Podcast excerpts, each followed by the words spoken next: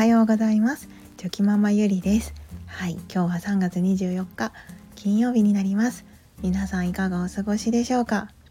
はい。では今日は早速お話に、えー、となるんですけれどもえっ、ー、と今日もまだちょちょっとあの旅行のお話をさせていただこうかなと思っております。はい。ゆるゆるお付き合いいただけると幸いです。えー、皆さんはですね、えー、釣り堀体験っていうのはしたことがありますでしょうか？我が家はですね、えーと、2回目今回が2回目の釣り堀体験だったんですけれども前回の時は、えーと、アジ釣りアジ釣り専用の釣り堀を体験してきました。で今回はあのもうちょっと本格的に、えーと、釣り堀なんですけど、えー、アジもいたりタイもいたりなんか他の魚もいたりって言った感じでですね、うん、そんな釣り堀体験をしてきたんですけれども。あのー、まあ今回そうですね。釣りってやっぱ難しいですね。なんかイメージではこう簡単に釣れるのかななんて思ったりするんですけども実際はやっぱりなかなか釣れなくてですね。であの釣り堀のなんか四角い釣り堀だったんですけれどもでその中でもこうどこが釣れるのかなとか一応ね考えて、まあ、素人なりに考えて挑むんですけれども本当にもう待って待ってと暮らせど全然釣れなくてですね。まもちろんその子供がこう釣り竿を持っているのをこう支えながら一緒に釣りをするっていう感じだったのでまあ、例えばそのちょっとしたタイミングを逃してしまったりとかっていうのもありましたし、まあ、それはしょうがなかったんですけれども、はい、今回その釣りって難しいなって改めて思いました。その以前行ったことのあるアジ釣りはですねえっと本当にもうあの餌餌というか釣り竿をこう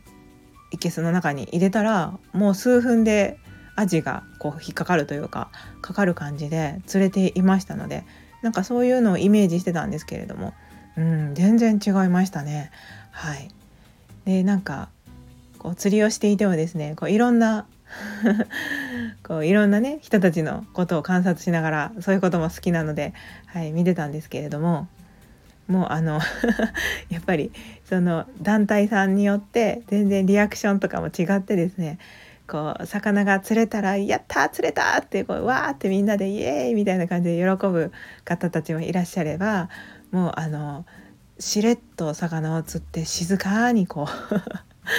う ねそのなんか静かに釣れたよみたいな感じでこう言っておられる方もいたりですね本当にそのさまざまなこう雰囲気があってですねそういうのを見ていても面白かったです。はい、で最終的に私たちはどうだったのかと言いますとえっ、ー、とね2時間釣り放題の釣り堀だったんですけれども最初の1時間半ぐらいは本当に全く釣れなくて残りの30分で、はい、なんとか釣れ始めてですねそこからはなんかこう波に乗ったのかあの立て続けにこう釣ることができまして最終的に4匹のタイと1匹のアジが釣れました。でもその他の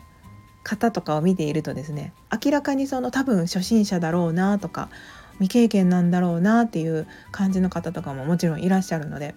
でもそういった方たちがもうめちゃくちゃ連れてたりするんですよね。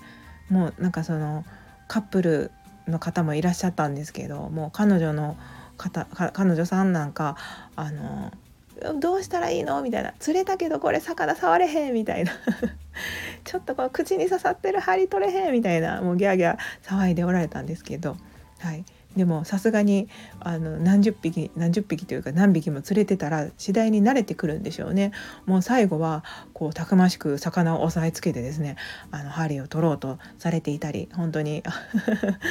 あ人間の慣れってすごいなって思いながらそんなことも観察するしていて楽しかったです。うんなのでなんか素人とかこうプロとかそういうのは関係なしにですね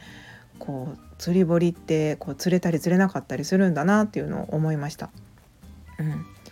その一方ではこう結構釣りが好きなんだろうなっていうそのご年配の夫婦の方がいらっしゃったんですけどでも全然こう釣れてない様子だったので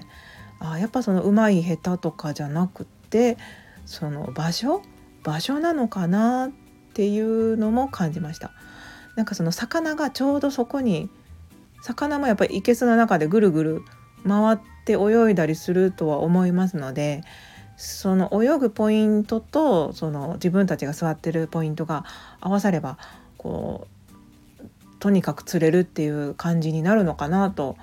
見ていてあのそんな感じで思っておりました。はい、実際私たちもずっと釣れてなかったんですけどその先ほど言っためちゃめちゃ釣れているカップルの隣にですね行かせてもらって並んで釣りをし始めた途端にあの、うん、釣れるようになったので私たちも同じく初心者でしたしあでもその初心者関係なくちゃんと魚は食いついてくれたのでやっぱりその魚がいる場所っていうのがあるんだなっていうふうに はい、素人なりに学びになりました。はい、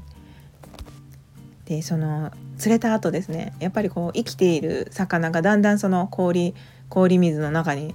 入っているとこう動かなくなっていくんですけどもそんな魚の様子を見ながらですね次男坊がなんかこうかわいそうとかこう餌餌入れてあげなあかんのちゃうとか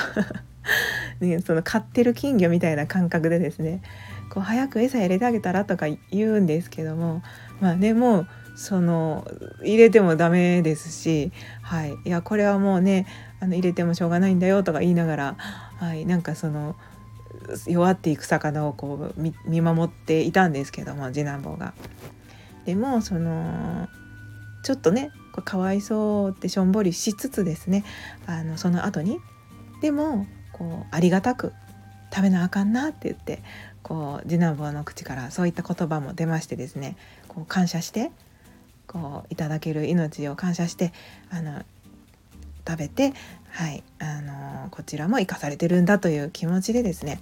その自然の恵みじゃないんですけれども、まあ、そういったものにこう食べれることに感謝してっていう感じであの最後は終われましたしあの帰ってきてもね食べながら「ありがたいね」って言いながら食べることもできましたので、うん、なんかその命のあのこうお魚の命とかそういっったまあ、命の重みというかなんかそういうものをあの感じることもできたんじゃないかなと思いました。やっぱりその自分たちが釣ったお魚を生きていたお魚を自分たちが釣ってですねそれで、うん、それをいただくっていうその一連の行為がですね、うん、なんか子どもたちなりに感じるものがあったんじゃないかなと思います。はいなのでそういったやっぱり体験っていうのは大事ですしあのこう今はね本当にお魚もこうお刺身とか普段食べていてもですねお寿司とかね食べていてももともとはこういう形だったんだよっていうのはなかなか、まあ、知る機会もないですしあ我が家でもその絵本とかでもともとマグロはこんな魚だよとかまあ、そういったことは見てきてたんですけれども実際にそのアジ以外のですね大きな魚、まあ、タイですねを釣ったことであこれがこうこういう感じになるんだなっていうことが分かったと思いますし、うん、なんかとても良い経験となりました。はい なのでそういうそうですね体験の中でもこう食べ物とかねそういったことにつながるような体験っていうのはうん、また機会があればやりたいなと思いました、うん、牛の乳搾りとかそんなんもやってみたいですよね。まあ、なかなかちょっと行く機会がないんですけれども。はいまた機会があればそういった体験をしたいなと思います。はい。あのただひたすら旅行のあの思い出話になってしまったんですけれども最後までお聴きくださいましてありがとうございました。はい。それでは今日もぼちぼちゆるゆるとはい、無理をしすぎる しすぎずにやっていきましょう。それでは昨日より今日今日より明日一歩でも前進この番組があなたの今日という日を生き抜くための心の活力になれたら嬉しいです。今日も最高の一日をお過ごしください。ありがとうございました。ではまた明日。